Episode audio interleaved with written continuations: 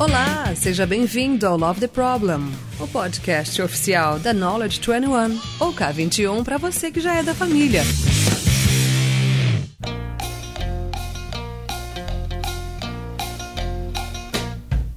Sim, sim, sim, senhores! Vamos gravar hoje sobre o que mais foi pedido no nosso backstage. A gente vai falar hoje sobre os nossos erros com o Kanban, ou como diria a nossa convidada Amanda Varela, nossos perrengues com o Kanban. Fala, Amanda, tudo bom? Tudo bem, Lula?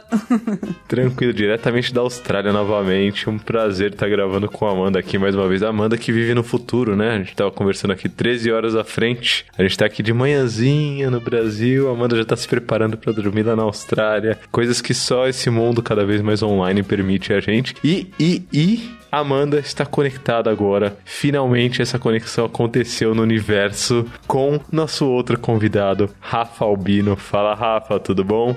Salve Lula, uma satisfação imensa estar por aqui e, na verdade já aproveitando e agradecendo, né, por acontecer essa conexão aqui nesse episódio. Enfim, né, já já conhecia a Amanda, já ouvia muito falar sobre ela, já era tipo, sou fã mesmo sem conhecer assim, né? Então para mim é muito é muito gostoso estar por aqui, enfim, trocando essa ideia com, com você e com ela. Ah, eu podia eu podia dizer que é à toa, Rafa. Eu podia dizer que só não, são dois nomes assim aleatórios que apareceram na minha cabeça e tal. Mas na verdade, na verdade mesmo, tem um pouco de maldade aqui no fundo, que é, além de gostar muito de vocês dois, o episódio de Kanban com a Amanda foi muito, muito, muito elogiado pela galera. Tipo, a galera que já conhecia Kanban, a galera que não conhecia Kanban, todo mundo elogiou muito, deixou ótimos feedbacks lá no nosso backstage. Pra quem não conhece ainda o backstage, tô cansado aqui de repetir, k21.link barra love the problem. Entra lá no backstage, dá uma olhada. E, Rafa, o episódio de agilidade organizacional que gravamos eu, você e Rafa Cáceres também foi muito, muito, muito elogiado. Inclusive, eu podia ter chamado o Cáceres pra esse bate-papo aqui. Ó, que vacilo. Putz, pensei só agora. Tudo bem, tudo bem. A gente, a gente reserva um outro, a gente marca um outro com ele também, com o Rafa Cáceres, porque hoje é dia que rufem os tambores.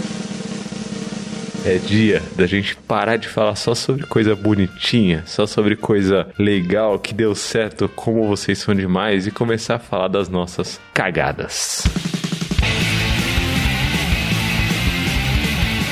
Vamos falar aqui, abrir o coração e falar eu errei, eu caguei, eu aprendi. Por favor, você, ouvinte do Love the Problem, não cometa esse mesmo erro aqui que eu cometi. E eu quero saber de vocês aqui, entre nós três aqui, quem tem uma cagada realmente grande, assim, impactante. Aquele erro que, cara, não cometerás novamente. Ou tentarás não cometer, né? Vamos descobrir, vamos compartilhar aí. No final do podcast a gente elege a maior cagada, right? faz, o, o top 3, né? o ranking top 3. Não sei, eu falei de começar como grande, né? Então vou, vou começar aqui, vou fazer o, a introdução aqui das cagadas, porque se é pra falar de cagada grande, eu vou falar exatamente sobre Beduf. Quem não conhece o termo Beduf, já explico agora. Beduf é Big Design Upfront, é você fazer um grande design antes de colocar qualquer coisa na mão de quem vai usar de fato. E eu admito, aqui abrindo meu coração, eu admito que o Beduf é uma cagada que eu já fiz com Kanban mais de uma vez na vida. Mais de uma vez eu já bedufei, porque sou um bedufeiro. Ei, porcaria! Me assumo um bedufeiro. E qual que é o lance, e acho que para contar um pouco mais em detalhe, né? É, você começa a conhecer do método Kanban e, e, ele é fantástico, né? Eu e a Amanda, a gente já falou muito aqui sobre o, o quanto é fantástico você conseguir fazer uma gestão de fluxo, você usar dos princípios do Kanban para evoluir um serviço, para evoluir um negócio. E é tão fantástico você adquirir esse conhecimento que você quer aplicar tudo de uma vez só. Isso talvez seja o comportamento contra o qual eu mais luto. Então, antes de ter essa consciência de que é um comportamento sobre o qual eu deveria lutar, eu admito, senhores e senhoras, eu admito que em algumas situações não foram algumas, não, foram muitas. Em muitas situações eu trouxe muito, muito, muito mais conteúdo, é, muito, muito mais práticas de Kanban do que o momento, do que o contexto necessitava. E aí começa naquele passo a passo que o próprio Kanban te dá, chamado Static. Temos um episódio aqui sobre Static. Então você chega com Static, tem oito passos, você fala, eu vou fazer os oito. E aí cada passo dá para você apreciar assim, ó, com muita calma, fazendo com muito cuidado. E aí você chega nas insatisfações, você quer mapear todas as insatisfações. E aí você chega nos tipos de demanda, você quer mapear todos os tipos de demanda demanda. E aí você chega nas classes de serviço, você quer usar classes de serviço, por que não? Tá no static. E aí no final você tem um sistema lindo, um sistema perfeito ali na parede. Você tem o, o, o sistema Kanban mais perfeito já, já, já feito na vida, com whip limits, com colunas de espera, colunas de ação e as coisas andando assim de uma forma maravilhosa. Mas depois de uma semana, ninguém tá usando mais essa porcaria, porque só você entende porque só você conhece de tudo que você falou nesse tempo todo que estava elaborando. Então acho que minha principal dica aqui para começar já um pouco uh, direto no, no, no coração para você que já conhece alguma coisa de Kanban, por favor, só traga o essencial para o contexto naquele momento. Não traz uma complexidade muito maior do que o que o contexto precisa. Para você que não conhece de Kanban, começa com o que você tem hoje. Começa com o que você sabe agora. Vai um passinho depois do outro e larga de ser bedufeiro. Porque eu sou bedufeiro. Pronto, já comecei, me assumo aqui. Não é cagada tão, tão, tão impactante, mas é uma cagada frequente, sabe? É um negócio que toda vez eu vou lá e coloco um pouquinho mais de complexidade do que eu preciso. Antes eu colocava muito mais, agora pelo menos eu coloco só um pouquinho de complexidade. Já passaram por isso também? Ou, ou sou só eu? Opa, se já. É, e aí, enquanto você falava, Lula, eu tava aqui pensando na questão do perigo da ferramenta. Porque eu tava pensando na vida pré-static e na vida depois do static. Porque antes do, do static, você tinha que entender ali, você, você pega o mínimo que você consegue entender e parte para execução, porque não tinha um método, né, para você elaborar. Então, quando você fala do tópico e você escolheu um tópico Bidoof, quais são os seus erros Bidoof é o do que a gente está falando aqui. Eu puxando pela memória, os erros Bidoof vieram após o static. Olha só. Porque tinha um método. Então, a gente aprende o método, a gente se apega naquilo dali e acaba que cega um pouco, porque é, a coisa do, da expertise, do saber usar o método, ela vem com o tempo também. E a gente comete os erros, né? Então, tem exemplo. A gente comentou até um pouco, o pessoal que vai lembrar do outro podcast, o meu, a minha história do Bidoof foi com um grupo de advogados e um processo bastante complicado, com trocentos work types, com trocentas classes de serviço, e eu comecei fazendo sessões estéticas com eles, e eles, aquele pessoal bem assim, sobrecarregado de trabalho mesmo, né, o tempo todo, e faz uma sessão, e era uma coisa assim, eu tava dando consultoria para um grupo de TI, e alguém falou, olha, tem um negócio ali que pode ajudar vocês, e beleza, fui lá conversar com eles, eles aceitaram fazer, eu acho que eu fiz, fiz uma sessão de static, uma hora, que era o que eles podiam, fazia uma, fazia a segunda, fazia a terceira, fazia a quarta, e eu não estava conseguindo convergir com eles. Conclusão, eles não aguentaram mais, pararam de me chamar e eu não consegui terminar. então esse foi assim, uh, fiquei muito frustrada porque era muito interessante o case deles, mas aprendizado. Então, é a coisa que era para ser boa, que claro, o Static trouxe lá assim uma praticidade, uma, uma, uma facilidade para a gente criar um, um, um approach sistemático, né, de como desenvolver o fluxo ali e tal. E mas não, falhou porque eu não usei adequadamente. Você sabe que o meu caso também foi com advogados, Amanda. Se você não tivesse Opa, na... tem um padrão aí, hein? É, não, não sei. O seu, o seu for, foram advogados australianos ou brasileiros? Foram australianos. Ah, tá, beleza. Só, só pra ter certeza que não foram os mesmos. Imagina eles sofrendo duas vezes, assim, com a gente, sabe? Com a Amanda primeiro, depois comigo. Porque foram advogados também, assim. O processo durante o estética até foi legal um pouco pra, pra um team building, assim, sabe? A galera se conhecendo, conhecendo o método. Mas eu lembro de, sei lá, uns seis meses, um ano depois que eu fui trocar uma ideia com eles, né? Pra saber, pô, e aí, o que que ficou, o que que não ficou? E aí eu lembro que a, a, a líder deles, né, falou assim, putz, então, o quadro tá lá na parede, mas ninguém mexe, eu vou confessar para você. Aí eu falei, ah, tudo bem, né, faz parte, ok, já, já percebendo, né, o, o, o impacto do Beduf, assim. Aí ela falou, ah, mas a gente tá usando um outro jeito aqui legal para lidar com as coisas, e aí ela começou a me contar, Amanda, o que que ficou disso tudo que a gente fez, todo esse Beduf que a gente fez, ela começou a contar o que que ficou. E aí ela falou, ó, oh, as demandas elas continuam chegando pra gente por e-mail, mas agora quando elas chegam por e-mail, eu já classifico ela no tipo de item que a gente tinha combinado lá atrás. Então eu tô usando etiquetinhas aqui para classificar no tipo de item. E elas estão numa pasta compartilhada que as pessoas veem os tipos de item, veem quais são os mais prioritários e elas pegam para elas resolverem a partir dessa pasta. Aí eu comecei a pensar, putz, olha que negócio muito mais simples e muito mais ideal pro contexto deles, enquanto a gente ficou ali bedufando em cima desse método para aplicar o método. Então, eu, eu acho que talvez isso aqui pode ir até para quem ouviu o episódio de Static, Amanda. Essa ideia de pré-static, talvez as coisas eram mais simples, né? Pré-static, a gente não, não, não talvez tinha tanta essa ânsia de bedufar. O Rafa Albino, por exemplo, é um cara que fala muito sobre gestão visual. E é um tema que a gente tem visto cada vez ser falado menos dentro do Kanban, né? Porque a gente, seguindo o static, né? A gente não tem um item de gestão visual. A gente tem, tipo, ah, não, tipos de demanda e de serviço, insatisfações e, e workflow e tudo mais. E no último tem o design Kanban system, né? Não tem, tipo, a gestão visual. E eu lembro que antes de conhecer o static, Amanda, como você falou aí, acho que de forma exemplar, eu não me preocupava tanto com esse, esse outro é, jeito tão complexo assim. Eu me preocupava muito mais em dar visibilidade. É, é, Rafa, você seguindo essa sua premissa de gestão visual, você consegue começar de uma forma já mais simples ou você também cai no Beduf, como eu e Amanda e os advogados? Essa é, um bom, é uma boa, boa questão, assim, porque eu lembro lá em, sei lá, 2017, 2018, né, quando começou esse enfim, as pessoas a rodarem bastante static, assim, e aí, obviamente, como um consultor, eu tentei colocar isso dentro dos clientes, obviamente, né, para poder mostrar, olha só, temos uma agora realmente um protocolo aqui para conseguirmos modelar o seu fluxo, né, e modelar a sua cadeia, e a partir dessa modelagem, é, nós vamos conseguir, inclusive, ter previsibilidade sobre entrada, saída, de tipos de demanda, e vamos conseguir priorizar melhor as coisas através das classes de serviço, né,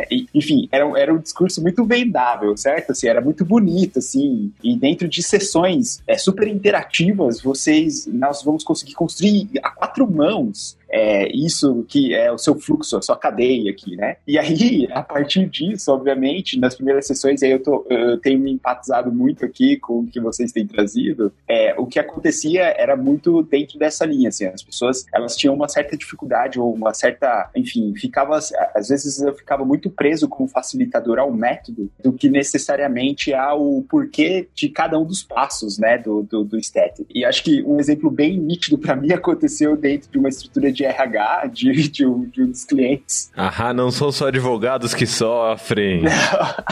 de RH.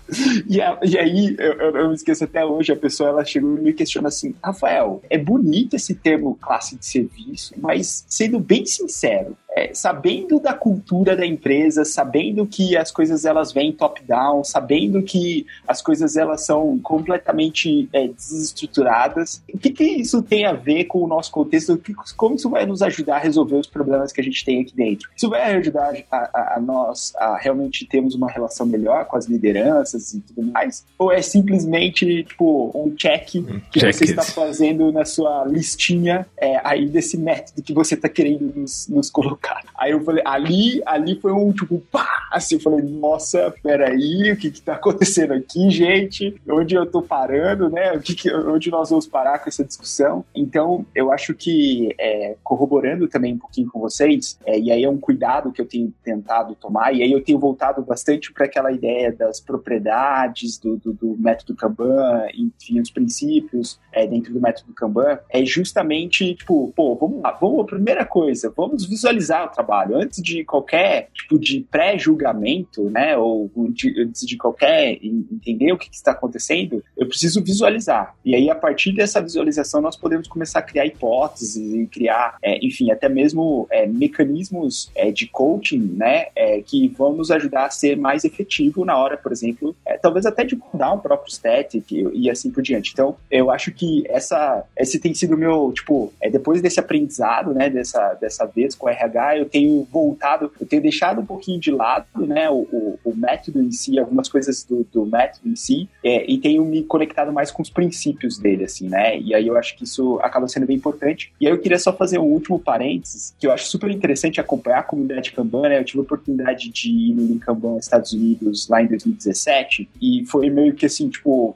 tava começando a conversa sobre Fit for Purpose, enfim, o David e o Alexei estavam começando a jogar esse, esse assunto, né, de um jeito mais explícito, assim, e tal, pra comunidade. E aí, sei lá, ver três anos depois, tudo que já tá. Não, porque Fit for Purpose vai resolver todos os problemas do universo, porque é, Customer Intimacy, Customer Centricity é Fit for Purpose.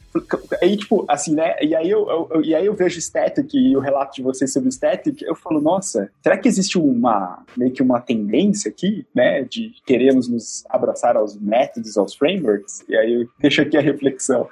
Encaixotar, né? Encaixotar, colocar cada coisa na sua caixinha, cada coisa com seu método e cair numa perspectiva talvez um pouco mais mecanicista da coisa, né? Talvez essa seja a essência desse nosso erro. Para quem não, não ouviu falar sobre Static, temos um episódio aqui sobre Static, então procure aí no Love the Problem. Mas no nosso backstage, k21.link barra Love the Problem, você também vai ter referências sobre Static, sobre é, né? Bduff. É, então dá uma olhada lá, porque tá tudo lá no nosso backstage. Fit for Purpose também temos um episódio sobre isso. E, assim, pra fechar essa primeira cagada aqui, pra fechar é, de forma resumindo, né? Aqui, não faça isso. Cuidado com Beduf. Principalmente, cuidado com Beduf ao seguir métodos de forma um pouco mais passo a passo, né? Um pouco mais checklist e cuidem melhor dos advogados e RHs aí que estão chegando nesse mundo da agilidade, resolvendo problemas deles de fato, ao invés de simplesmente indo lá e fazendo o sistema mais perfeito do mundo. Temos aqui então a primeira cagada. É, é bom que eu não me senti sozinho, né? Os advogados, eles têm muito. Eu, eu, eu vi uma semelhança do teu caso com o meu, uh, Lula, e eu queria puxar uma outra conversa aqui. Ah, bora. Que é quando visualizar e quando não visualizar. Porque quando você falou o que, que ficou, que no final eles queriam gerenciar melhor a caixa de e-mail deles, é assustadoramente parecido com o que eu vi lá. Então, um dos, um dos problemas que, que eu vi, quando o volume de demanda é tão grande, e aí a gente pensando no mundo físico, né, de post-its, muitas das vezes o volume de demanda é tão grande que as pessoas não vale a pena você criar post-its, que o custo de criação do post-it, hoje, claro, no mundo virtual a gente tem outros desafios, né, e em geral as pessoas não vão ter ferramentas que, que dão o apoio que a gente gostaria, mas essa realidade ela vai estar tá lá, de que às vezes ajudá-los a administrar o e-mail com alguns princípios já, já ajuda. Já é a coisa que o Toledo fala, né, do mato, ele não fala o negócio de mato alto? Mato alto, é mato alto, você dá uma parada de leve em cima, já fica, olha só, hein? E o pessoal já fica, já sente. Então, nesse caso, é não visualizar. É, e, e assim, quando você falou aí do static lá, o Kanban System é o último passo e nem fala de visualização e a gente volta lá no primeiro case que não tinha visualização, é uma coisa para parar para pensar. Então eu lembrei de mais uma cagada, que foi eu fiquei obcecada com visualização. e olha só, na sala não tinha parede para pregar um quadro. Conclusão, eu não consegui implementar nada. Era uma equipe de infraestrutura e a sala, eu não, não lembro como era, não tinha. Eram posters na sala inteira, eram pilastras, não dava, no lugar onde o time estava, não dava para colocar um quadro. E a gente tentou e obcecado com o botão. E não conseguimos implementar porque não tinha. Daria para ter feito alguma outra coisa? Daria, com certeza. Mas eu tava fixada lá em ter aquela visualização e também fail.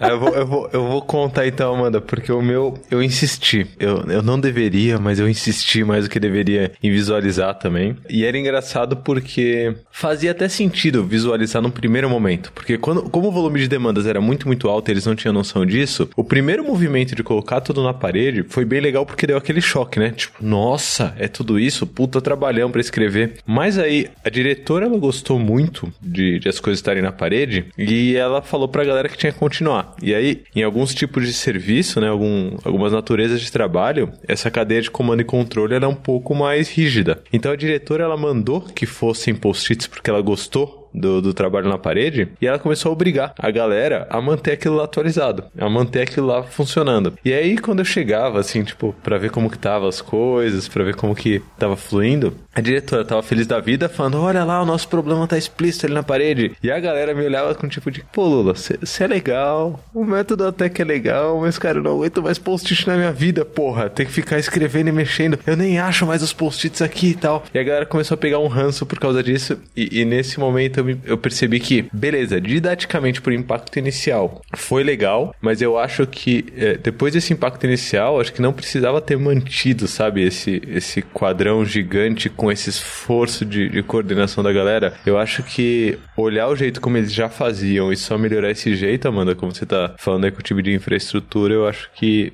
talvez fizesse mais sentido para eles. Então, se você já teve que movimentar muito post-it, escrever muito post-it por culpa minha, por sugestão minha, me desculpe, não era a intenção, não era a intenção, mas tá aqui então abrindo o coração também, Amanda. Mais uma cagada que eu já cometi, trazer a gestão visual de uma forma manual em contextos em que era muito melhor a gente ter começado com o manual, porque o contexto era muito. Ou, começado com o, o, o, virtual, porque o contexto era muito mais propício para algo virtual por causa do volume de demandas, ou seja lá o que for, do que físico, né? E, e eu acho muito interessante vocês colocarem isso, porque acho que o meu. É, falando um pouco sobre essa questão do, do vista, do gestão à vista e, enfim, post-its, é tudo, né? Deixando a 3M cada vez mais rica aí, né? com, com, com, a compra de post-its. É, teve uma situação muito interessante onde uma empresa ela, ela estava fazendo meio que um laboratório, era um teste em cima, né? De uma equipe que é, começaria a adotar um pouco desses princípios, mais é, de métodos leves e coisas do gênero. E, e aí foi criada, inclusive, uma estrutura, enfim, uma sala onde, enfim, lá a, a arte acontecia, né? Existiam lousas, existiam quadros, é, existiam flip charts, existiam, enfim, é, post-its coloridos em todas as paredes e tudo mais. E olha a, o, o, o, perigo do rótulo, né? Quando as pessoas de outras áreas e outros departamentos passavam próximo, né, dessa sala, as pessoas chamavam essa sala de o laboratório da diretoria, assim. Então era meio que aquela, aquela questão de que só o que acontece ali dentro é o que é bom, o que vale, é o que, né, o que realmente importa, assim, o que acontece fora daquele ambiente não, não importa. Então eu acho que esse, esse cuidado também, assim, né, de é, não gerar essa, essa questão de nós contra outros, assim, quando a gente está falando desses experimentos de gestão à vista, acaba sendo também algo bem importante, assim, porque no fundo é, o que a gente quer é ser inclusivo, inclusivo, é realmente fazer que as pessoas sejam colaborativas e tudo mais, é, possam né, é, ter evidências do que está acontecendo com o trabalho delas, mas às vezes um simples artefato ou alguns artefatos podem gerar uma certa discriminação e sim que realmente não era a intenção. Então acho que é, hashtag fica a dica aí, espero que vocês não tenham é, laboratórios aí de, de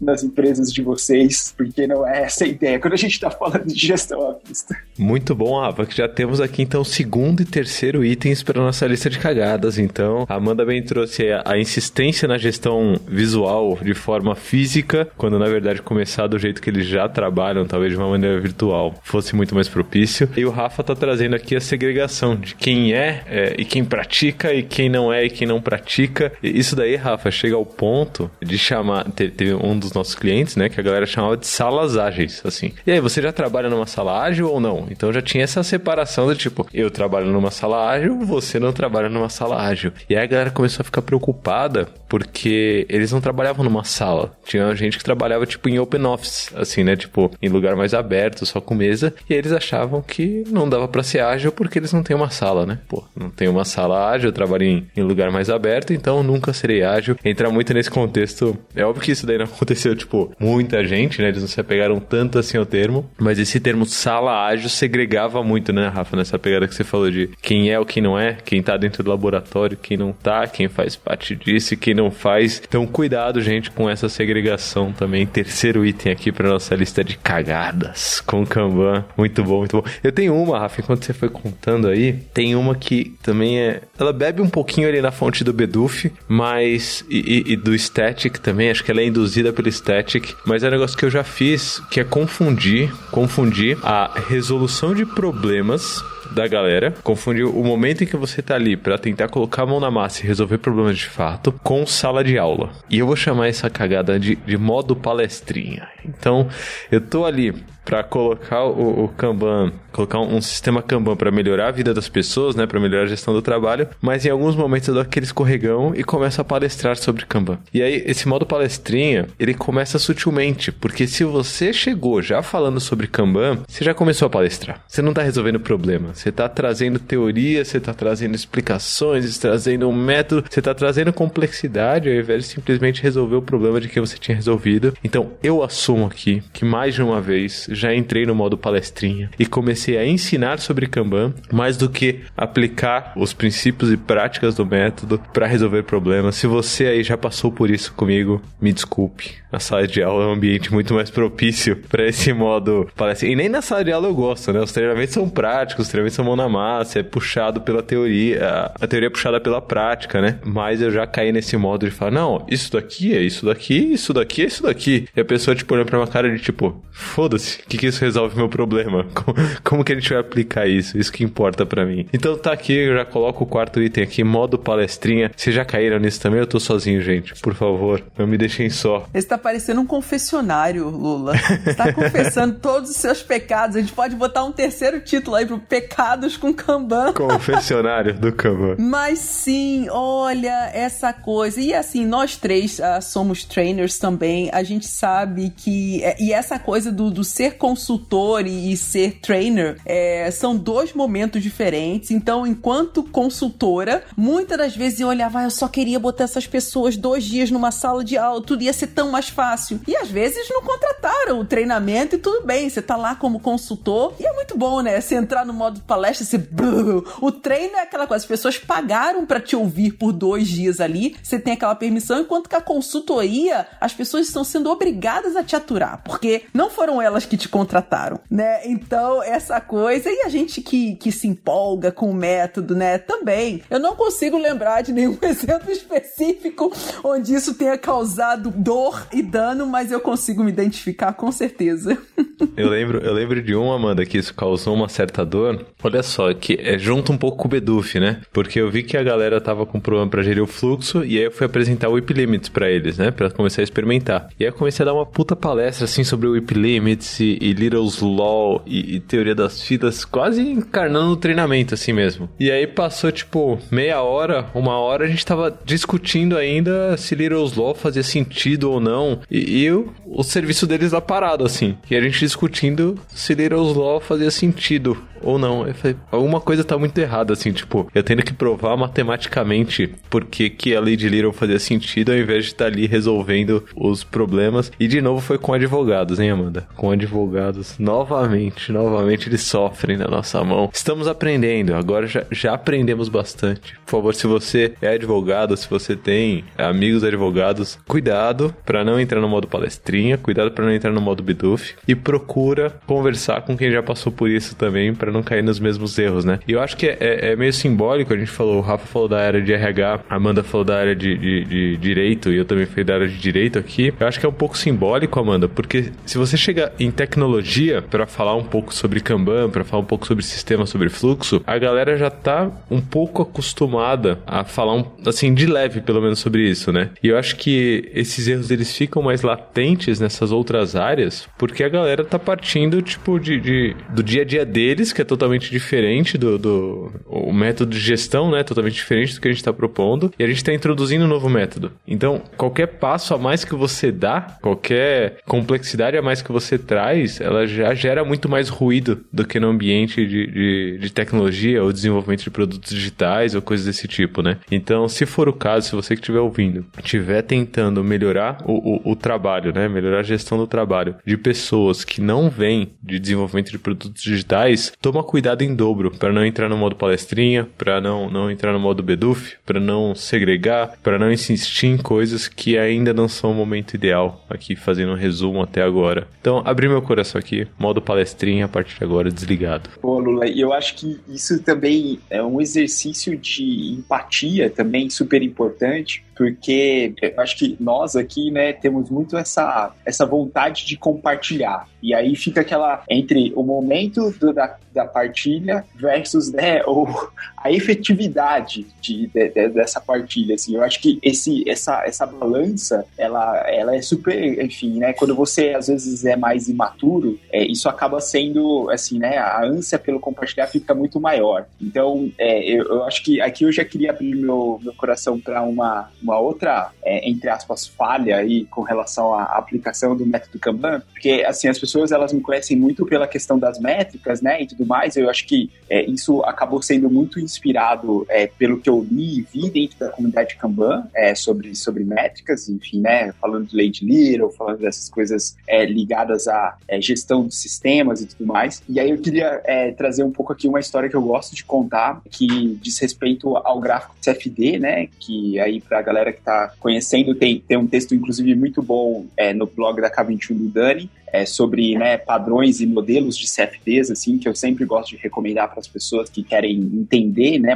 né, enfim, identificar esses padrões. E aí a, a, a, minha, a minha história é mais ou menos assim, né? Reunião com o CEO de uma empresa de tecnologia. Essa pessoa, ela chega, é, ela, enfim, nós estávamos desenvolvendo uma evolução do produto e essa evolução, é, esse CEO, ele queria ter acompanhamentos quinzenais com relação ao progresso das coisas, enfim, para entender um pouco se ele realmente precisaria intervir para remover alguns bloqueios, então ele queria ter mais visibilidade e algum tipo de previsibilidade com relação a quando estaria pronto aquele, aquelas evoluções do produto. E aí, é, primeira reunião, tipo, enfim, primeira vez que eu ia poder levar as, algumas métricas, algumas visualizações para o CEO de uma companhia grande aqui do Brasil e tal. Eu falei assim, ótimo, o que, que eu vou fazer? Eu vou colocar todas. Eu vou dizer assim, enfim, colocar tudo que eu posso. Eu vou falar de lead time, é, eu vou falar de, é, enfim, burn-up chart, eu vou falar de, de, tudo que eu puder e vou inclusive colocar o CFD lá no bolo, porque afinal de contas, né, já começa a mostrar aqui é, comportamento do sistema, é, saúde do fluxo e tudo mais. Aí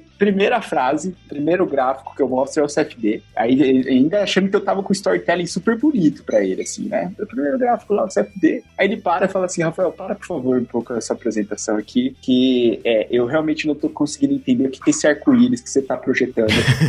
o que que é esse arco-íris? é muito bom. aí, eu, aí eu coloquei a mão na cabeça, eu olhei pro, pra, pra um dos, dos, dos, sócios da plataforma Tech que tava junto comigo nessa apresentação, né? Aí eu, a gente se olhou olhou assim, eu falei, caramba, aí o que a gente vai fazer aqui nessa reunião agora? Porque, pô, a gente tava, né, com a maior boa intenção de, de falar sobre né, o fluxo e a pessoa, ela deu esse feedback logo de cara, assim, né? E, e acho que aí entra um pouquinho, né, o moral dessa, dessa história com relação a, a métricas e visualizações e tudo mais, e que, que o método Kanban tem puxado muito esse assunto, né, é, com relação a esse tópico, é de cuidado para que você não sobrecarregue as pessoas é, com informações que não são necessárias. Então, eu acho que, né, métrica é bacana, métrica é bonitinha, é legal, mas vocês têm que levar muito em consideração o, o significado e o porquê delas antes de começarem a propor aí a, o Deus dará. Então, acho que essa é a minha, meu, abrindo meu coração. Sensacional, sensacional. Ah, o Albino puxou o tópico que eu já estava pensando aqui, que é o métricas. O dele foi na pegada de muitas métricas. O que estava na minha cabeça que era métricas muito cedo. Então, é uma outra. Às vezes podem ser poucas, mas as pessoas não estão nem interessadas ali em ver. E aí eu acho que dá pra gente fazer um gancho legal com o Kanban Maturity Model. E que uma das coisas é, é, é o Kanban Maturity Model, ele, ele tenta te mostrar lá a sequência de práticas que vale a pena você adotar com o menor nível de resistência. Então, o que foi observado, e aí quando você olha lá, métricas aparece lá no nível 3, mais ou menos. Então, essa coisa do introduzir, principalmente quando a gente aprende sobre as metas, a gente fica apaixonado sobre aquilo, é muito legal e a gente quer compartilhar com o mundo e quer adotar em tudo quanto é lugar. Mas não, a galera que tá ali no nível 1, tentando sair do, do, do, da, da, do, do trabalho individual pro trabalho em grupo, para ter resultados em grupo, tá cedo. É uma coisa que, que eu aprendi assim, é não começar com métricas desde o início te traz um problema, porque você perde a referência para quando as coisas melhoram. Então você pode perder o baseline. Então o que eu aprendi foi começar com as métricas na surdina. Vai coletando ali, mas não mostra. Vai guardando e aí quando a galera tiver lá naquele interesse, você vê que o próximo passo já tá tudo rodando azeitado e você precisa começar aí é a hora de compartilhar. E aí dá um efeito legal, porque as pessoas conseguem entender melhor, consegue conectar melhor com o que está acontecendo. Então, da minha introduzir cedo também foi uma de que é, é, é, mostrar as pessoas negam o dado, tá? Quando elas não estão preparadas, elas negam o que elas estão vendo ali. Então, ao ponto de ter um, um projeto lá de estar tá sendo executado, com não precisa nem Monte Carlo nem nada. Qualquer cálculo básico mostrava que não ia entregar. Mas as pessoas, por superstição, seja lá o que for, dizer, não, a gente entrega. E ciclo após ciclo, não entregava. Mas eles não estavam preparado, preparados para aqueles números ainda. Então tinha que usar outros recursos para poder levá-los na jornada. Então acho que na métricas eu consigo me lembrar esses dão muitas ou métricas muito cedo. Muito bom, já são dois, dois bem parecidos, mas que são dois diferentes, né? Muitas métricas e métricas muito cedo. E a Amanda já emendou mais um aqui que eu acabei de me lembrar, Amanda. Eu não incorri exatamente nesse erro em si, mas eu já incorri em erros parecidos. Quanto ao KMM, né? Kanban Maturity Model, tem uma galera que vem conversar assim sobre o Kanban Maturity Model, mas buscando atingir o nível máximo, sabe? Acho que você deu o exemplo perfeito de como usar o, o modelo de maturidade Kanban, que é, é, é, um basicamente um resumo de padrões encontrados em implementações Kanban nos últimos 10, 12, 13 anos, para você se guiar, né? Para você saber o que é mais propício em cada momento. Foi exatamente o exemplo que a Amanda falou. Ela falou, pô, métricas é, você vai usar num contexto que já está um pouco mais avançado ali, que já, já deu os primeiros passos. Você vai começar com alguma coisa um pouco mais é, é básica. Mas um erro que eu tô vendo acontecer, é, assim, ao meu redor, Amanda, é a galera procurando alcançar níveis ao invés de, de resolver problemas. Certo? Então acho que vale a pena fazer um parênteses aqui, não é um erro que eu já tenha cometido desse jeito, mas se você está entendendo é, o modelo de maturidade Kanban como níveis que você tem que alcançar, é, você está mirando errado, certo? O que você tem que fazer é resolver problemas e a partir da, da resolução desses problemas, um passo depois do outro, você vai ganhando algum tipo de maturidade. Você vai ganhando um pouco mais de, de, de fluência ali. E para fazer a meia culpa, para não falar só que eu estou apontando o dedo aqui como é pra gente falar dos nossos erros, o meu erro dentro disso não foi com Kanban Maturity Model especificamente, mas o meu erro, ele foi sobre querer aplicar um método para dizer que tá aplicando o método, certo? Que, que é quase ali dentro disso, só não tinha Kanban Maturity Model na época, né? Mas eu cheguei lá para falar, pô, eu vou aplicar Kanban aqui. Ah, por quê? Pô, porque eu vou aplicar Kanban. Porque a galera quer Kanban. Galera, vocês querem Kanban? Eu quero Kanban. Eu também quero aplicar Kanban, então eu vou aplicar Kanban. Sem um problema de fato a ser resolvido, né? Sem, sem a gente estar tá interessado em impactar o negócio de fato. Talvez Kanban não fosse nem a melhor solução para aquele contexto, mas eu tava ali para aplicar Kanban. Então, é, o, o, erro aqui que, que eu deixo pra galera é não use o método pelo método, né? A gente já falou sobre static, mas sobre o próprio Kanban, sobre o modelo de maturidade Kanban, é, não persiga o método, né? O método ele é meio para um fim maior. Esteja atento sempre ao porquê, esteja atento sempre ao, ao fim maior que você quer alcançar e não simplesmente em dar checked ali do tipo, estou aplicando, estou aplicando, uhul, sucesso. Não, não é sucesso. Às vezes você está aplicando, você pode falar que você está no nível de maturidade 28, nem existe, tá? Só para deixar claro. Mas você pode estar falando que tá no nível de maturidade 28 ali e o consumidor desse serviço, no qual você está no, no nível 28, está insatisfeito, sabe? Tá achando uma bosta o serviço. Você acha que tá lindo. Por quê? Porque você tem um, um quadro na parede, porque você tem whip limit, porque você tem é, um sistema ali puxado e na verdade tá tudo uma bosta porque só você usar o método não significa que você vai ter sucesso. As coisas são mais complexas que isso. Então já deixo aí essa busca por níveis ou por rótulos mais do que resolução de problemas como um erro que eu cometi sutilmente, mas eu acho que o KMM, o Kanban Maturity Model, é, assim como a gente falou do, do, do, do, efeito colateral do static, eu acho que esse pode ser um dos efeitos colaterais do Kanban Maturity Model, assim, tanto que eu nem falo muito sobre Kanban Maturity Model hoje. É, Kanban Maturity Model, deixa aí e tal. Eu não, não, não entro muito em detalhe. Justíssimo. E aí, Lula, eu, eu realmente abraço essa sua ideia sobre, sobre o KMM e eu realmente volto um pouco no que a gente já tem conversado, que é de nós ficarmos presos ao que a ferramenta ela está, tipo, trazendo e tudo mais. E a gente, enfim, é, cria esses dogmas e cria esses, esses conceitos de que realmente. E aí eu, eu queria aproveitar para trazer uma frasezinha aqui que eu particularmente tenho gostado de, de mostrar para as pessoas: é que é, uma nota ou um rótulo dentro de um modelo de maturidade e tudo mais, isso não significa que você está passando de ano, que você está progredindo, é, enfim, né, um modelo de maturidade ele não deveria servir é, para você dizer que você está apto ou apta a, a, né, a seguir para um próximo estágio. É, mas sim é, que você está evoluindo. Principalmente, né, a gente falando ainda da comunidade campanha, que você está evoluindo é, para uma próxima, para próximas discussões quanto a problemas, enfim, né, você está amadurecendo é, para conseguir trazer essas, essas, enfim, essas discussões para um patamar mais, é, onde fique mais natural, né? A Amanda ela trouxe aqui um, um elemento que eu acho super legal, que é realmente, poxa, se você traz métricas muito cedo, você pode gerar alguns tipos de ruído que não vão ser interessantes. Então, é, o modelo modelo de maturidade nos ajuda a não né, expor isso talvez logo de cara. E, e aí a mesma coisa é, poxa, é, você quer falar sobre satisfação de cliente, satisfação das pessoas é, antes mesmo de conseguir é, é re, re, resolver os problemas internos. E aí, até parafraseando aqui o, o, Juliano Ribeiro, né, eficiência é um pressuposto para eficácia. Assim. Então, como a gente vai discutir, né, é, sem, sem ter, sem ser, enfim, como a gente quer discutir eficácia sem ser eficiente? Então, acho que essa é, são, são vários elementos assim que o modelo de maturidade nos ajuda, porém, é, eu colocaria aqui uma ressalva imensa é, para não ficarmos presas aí ao que a queremos ter o rótulo lá. E aí me dá arrepio é, imaginar as pessoas colocando pôsteres nas organizações falando eu sou o KMM nível 4 é o selo, né? Põe o selo, né?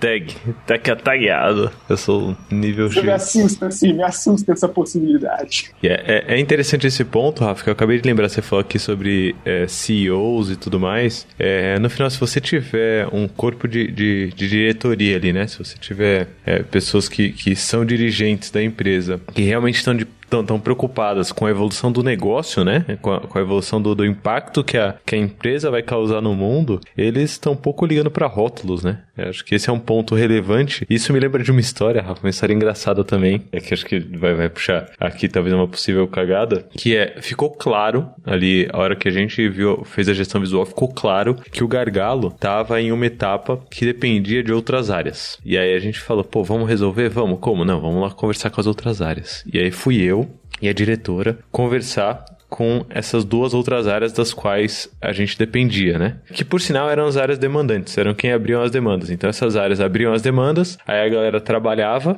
e aí precisava de uma revisão. Caso clássico, né? Precisava de uma revisão e a revisão era dessas áreas que demandaram, né? E aí ficava lá engargalado, ficava parado para sempre. A gente falou, não, vamos lá conversar com eles. E aí eu fui e eu fui tipo assim na fissura do método, assim, eu fui falando, não, vamos propor para eles uma limitação. Eles só conseguem abrir x demandas por vez e só quando fechar uma demanda que abre outra. A gente fez até um esqueminha assim, a gente falou, não, vai ter um, um Coringa também, tipo, se tiver alguma coisa urgente, você pode usar o Coringa aqui. E aí chegou no, no assim, chegou alguma coisa, você usa o Coringa e depois que a gente acaba, a gente devolve para você. Vários esquemas assim, tipo, já induzindo uma limitação de whip, né? Já induzindo a galera a, a usar o whip limit sem precisar falar de whip limits, né? E aí a gente chegou na primeira área, a gente propôs isso pra galera, a galera falou, nossa, sensacional, fechou, tamo junto, vamos, vamos usar isso daí mesmo, vamos abrir só no máximo, sei lá, 10 demandas e deixar o Coringa aí pra quando a gente precisar, então conta com a gente. Aí eu saí dessa reunião falando, uhul, sucesso, né? Agora esse sistema vai pra frente. E a gente foi pra segunda reunião,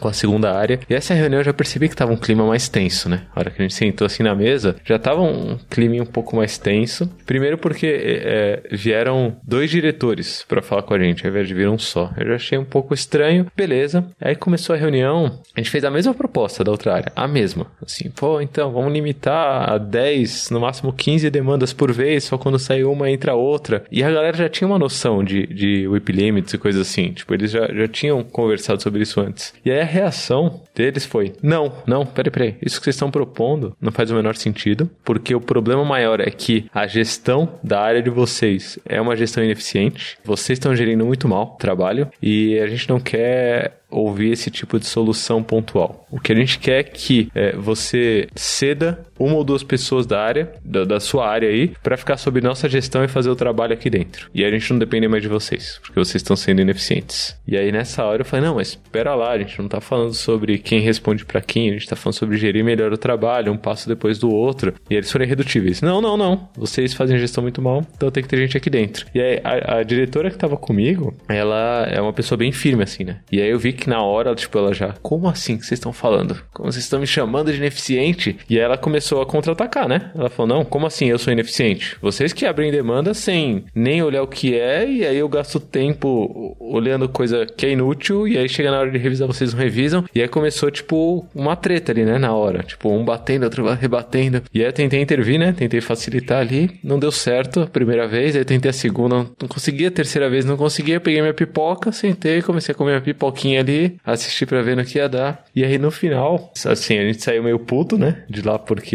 não era o rumo que a gente queria tomar pra reunião. E o embate não foi resolvido. Ficou do jeito que tava, continuou do jeito que tava. Até um bom tempo depois, quando é, esses diretores conseguiram levar para debaixo da, da asa deles ali, né? Para debaixo da estrutura deles, duas ou três pessoas. E aí eu acho que a, a, principal lição, assim, que eu tiro dessa história toda é como a pipoca é assista tretas. Não, brincadeira. A lição que eu tiro é tem coisas que você não vai conseguir resolver instantaneamente só usando método. É, a gente está falando de, de, de, um ambiente com pessoas, um ambiente que é complexo por natureza, porque a gente tem pessoas que são complexas por natureza. Não deposita todas as suas fichinhas em cima de um método para lidar com a gestão de sistemas de trabalho. É, às vezes as coisas vão demorar mais tempo do que você está prevendo, e às vezes as soluções vão vir de outros aspectos dessa complexidade toda é, das interações humanas humanas e não necessariamente do método que você está aplicando, certo? Então não deposita todas as suas fichinhas é, em métodos de gestão de sistemas. Tenha mais coisa na manga, é, não seja o, o, cavaleiro de uma arma só, né? O herói de uma arma só, que usa uma arma só para resolver tudo,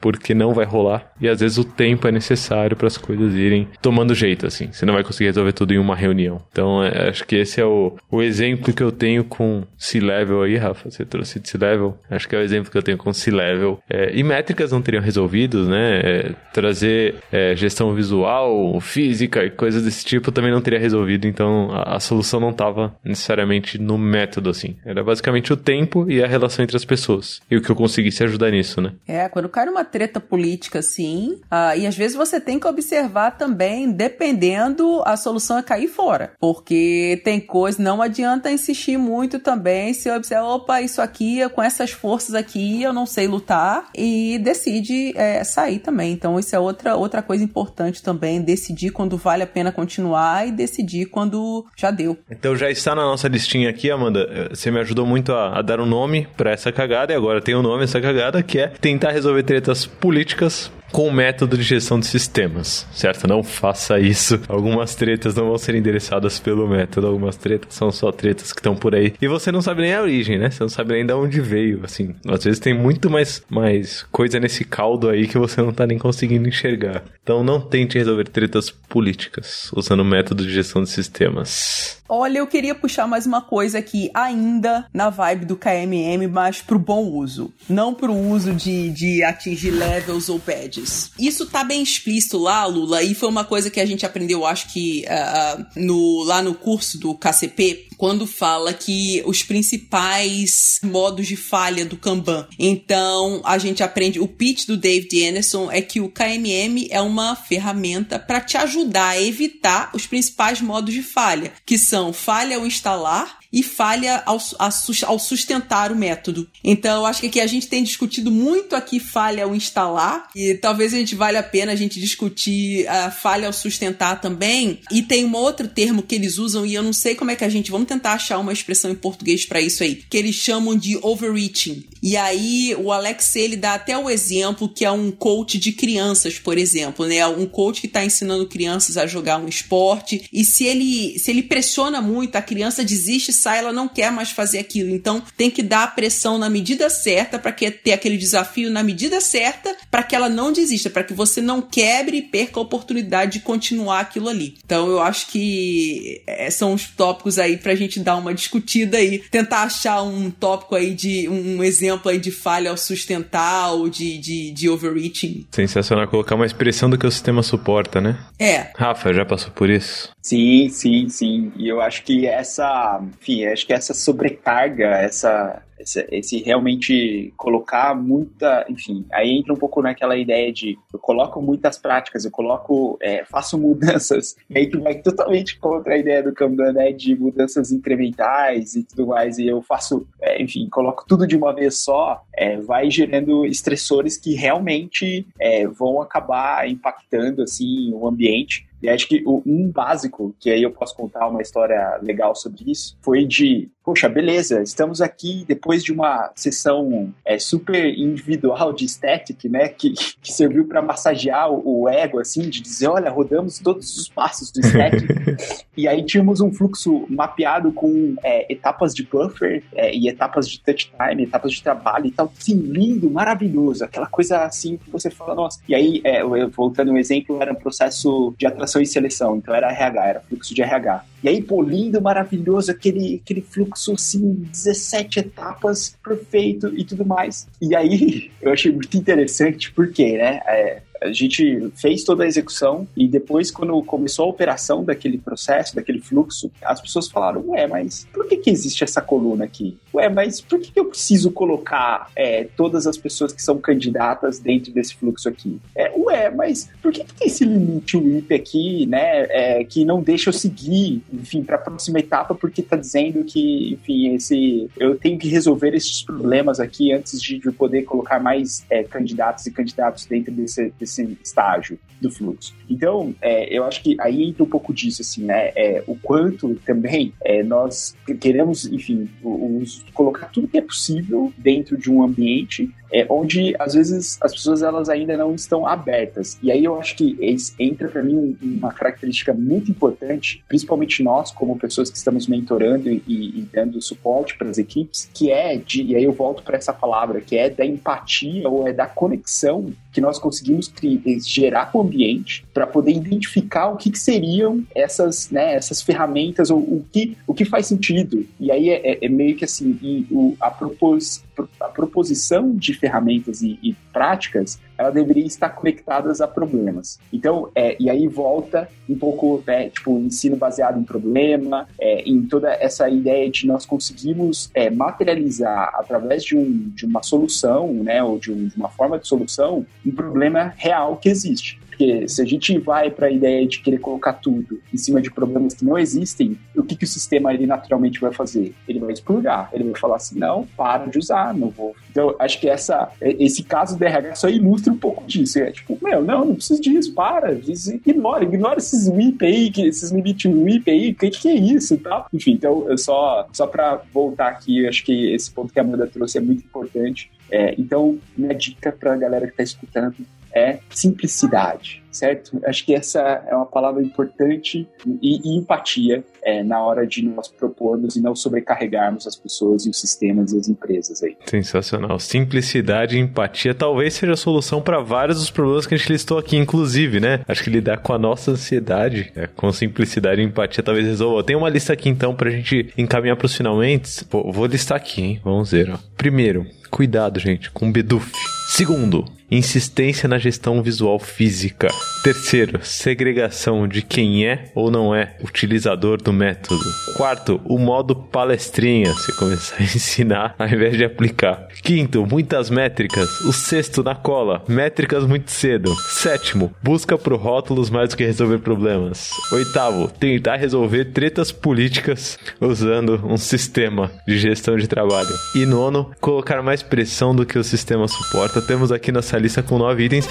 E tive uma ideia aqui, ó. A Amanda falou pra gente fazer uma votação. Vamos fazer uma votação aqui, rapidamente. Então já vai pensando aí vocês em qual, qual desses que é o problema mais doído. A gente vai tentar aqui fazer um, sei lá, um top 3. Vamos ver que sai. Mas eu vou colocar essa lista também lá no nosso backstage, que é 21.link barra Love the Problem. E eu quero que você que esteja ouvindo já entre agora no nosso backstage e vote lá em qual das cagadas você acha que a gente tem que prestar mais atenção, né? Qual, qual delas traz o aprendizado talvez mais profundo pra gente quando a gente for resolver problemas do dia a dia? Lembrando, ame o problema e não a solução, né? A gente tá tentando passar essa mensagem aqui desde o começo do episódio. Então vamos abrir a votação. Está aberta a votação. Quem quer dar o primeiro voto aí? Qual que é o problema? Rapaz, tá difícil de escolher, mais hein?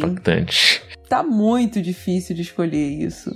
A lista ficou muito boa. Deixa eu pensar. Eu vou pensar, vou ter que pensar aqui também. Vamos ver, vamos ver. Eu, eu vou, eu vou colocar um, um que eu acho que essa questão de busca por rótulos mais do que resolver problemas, até para fazer uma conexão com o podcast. Então, para mim, tipo, essa seria, seria aqui a, a, minha, tipo, meu top 1 aí. Eu, eu, concordo no seu top 1, Rafa. Eu vou dar mais um aí no seu top 1, então. Meu, meu top 1 seria esse. E eu vou trazer como segundo o Beduf. Beduf aí na, na cola. Então, meu top 1 busca por rótulos mais do que resolver problemas. E na cola, talvez o Beduf. Amanda, será? Então, olha só, eu acho que a gente vai ter um empate, que eu vou de Biduf. então você vai ter que puxar o terceiro também, Amanda. Aí a gente fecha o top 3, pronto. Um vai concordando com o outro e trazendo o próximo, né? Ah, eu vou trazer mais um. Eu vou, eu vou de métricas muito cedo. Métricas muito cedo. Boa, boa. Eu acho. A gente tá tudo no mesmo bolo de gestão visual, tem que ter métrica sempre, a gente tá indo com tudo. Eu tenho visto isso com uma certa frequência. Então, eu vou nesses dois. Biduf métricas muito cedo. Temos aqui o nosso top 3, mas esse daqui é só o top 3 meu, do Albino e da Amanda, né? Você que tá ouvindo, vai lá no k21.link barra Love the Problem e vota também no card desse episódio, vai ter lá essa lista com 9. O nosso top 3 aqui para você ficar esperto e fechar esse episódio consciente de que não fará esse tipo de cagada ativamente, né? Se acontecer, acontecer, faz parte da vida, a gente corrige, mas concordamos aqui que não vamos buscar por rótulos mais do que resolver problemas. Concordamos aqui que não bedufaremos, que não traremos uma solução gigante para um problema mínimo que ainda não foi resolvido. E por último, não traremos métricas muito cedo para quem está só começando a lidar ali com o método. Gostei muito do nosso top 3. Obrigado, Amanda. Obrigado, Rafa. Vocês querem deixar alguma mensagem aí pro mundo eternizada nesse episódio? Que como tem cagada no nome, né? Como é erros, todo mundo vai assistir. Todo mundo gosta de ver os outros passar vergonha. Querem deixar alguma mensagem aí pra, pra galera? Galera? Olha, eu quero, não é sobre cagadas, eu queria falar que eu não, eu não falei no início do episódio, mas sobre esse encontro com o Rafael Albino também. E agradecer ao Lula por estar tá proporcionando. Eu acho que a gente, é, no caso, tinha uma admiração mútua aí de se conhecer pela internet, pessoas em comum falarem de um pro, do outro. Uh, e a gente hoje ter a oportunidade de se conhecer, foi muito legal. É, admiro muito o teu trabalho. Eu comecei falando, eu, eu sabia onde ele estava trabalhando, sabia da história, então é, é assustador até, né? Como gente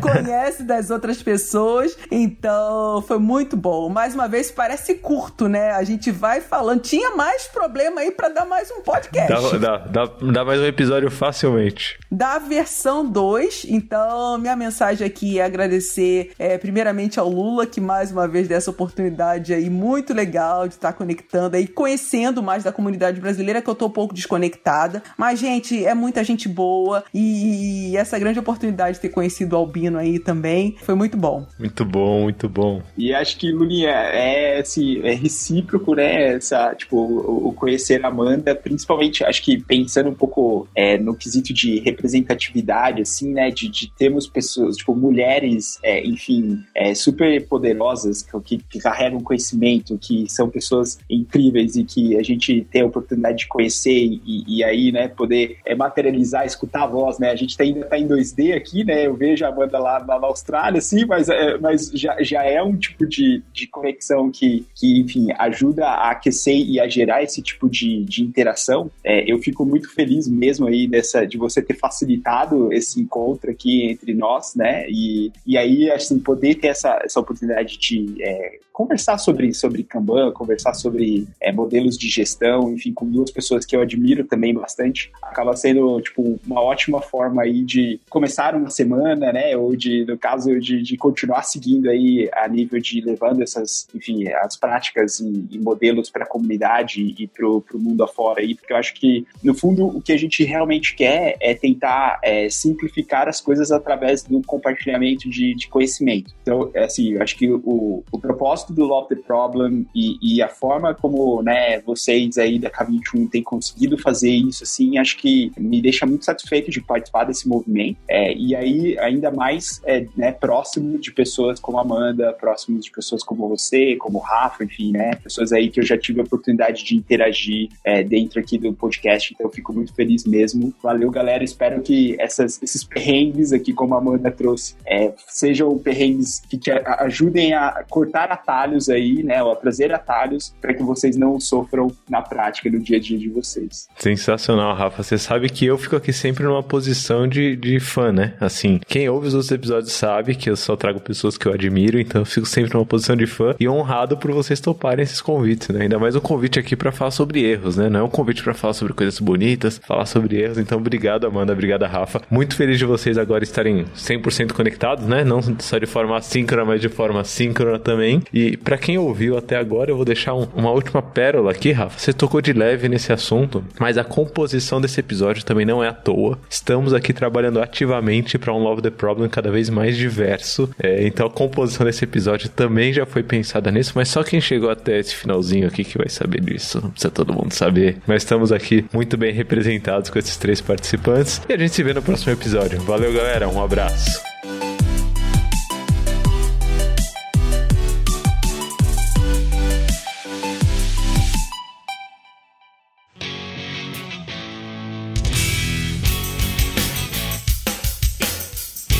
Você acabou de ouvir mais um episódio do Love the Problem. Esse podcast chega até você com o apoio da Knowledge 21. Confira mais um k21.com.br.